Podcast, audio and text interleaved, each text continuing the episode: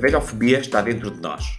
A antropóloga Miriam Goldenberg repete como um mantra há mais de duas décadas, e passa a citar: A velhofobia está dentro de nós.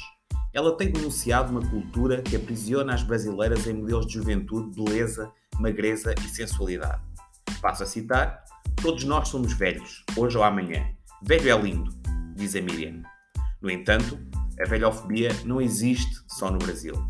A atriz portuguesa Inês Castelo Branco, capa da edição de maio da revista feminina Lux Woman, escreveu na sua página de Facebook, e passo a citar: Obrigado, revista Lux Woman. Estava naqueles dias em que me sentia velha e gorda, mas acabou por ser tão bom fazer esta sessão. Equipa bonita e boa onda, e afinal, tinha saudades de fotografar e tinha saudades do mar. Sou fã da Inês há muitos anos. Ela tem 40 anos e é uma mulher bonita e talentosa. Não entendi, confesso, o seu comentário.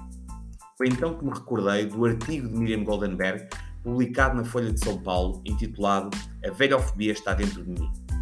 Miriam contou que deu uma entrevista sobre a velhofobia no Brasil. Quando viu a sua fotografia na matéria do jornal, levou um susto e disse: Nossa, como eu estou velha e feia! Passo a citar: A fotografia tirada pelo meu marido, logo depois que acordei, sem maquilhagem, com o cabelo horroroso, sem Photoshop, é o meu retrato de agora, o de uma mulher que precisa aprender que existe beleza na própria velhice. Olha que paradoxo, pensou ela. Não digo eu também que sou velha? Não defendo que existe beleza na velhice? Não luto para mudar o olhar cruel sobre os mais velhos e a representação da velhice como sinónimo de feitura, perdão, de feiura, doença e invisibilidade? Então, se tudo o que pesquiso e escrevo é dedicado a libertar os brasileiros do pânico de envelhecer, se luto todos os dias contra os preconceitos, estigmas e violências contra os mais velhos, como posso sofrer tanto por estar velha e feia? Como posso enxergar a bela velhice nos outros e a minha própria velhice ser tão horrorosa?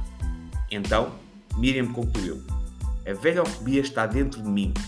Também tenho pânico de envelhecer e sofro por me enxergar velha e feia porque acredito que só a juventude tem beleza. Você consegue enxergar beleza na sua própria velhice? Estamos juntos? Este é mais um podcast da Revolução da Bela Velhice, por José Carreira.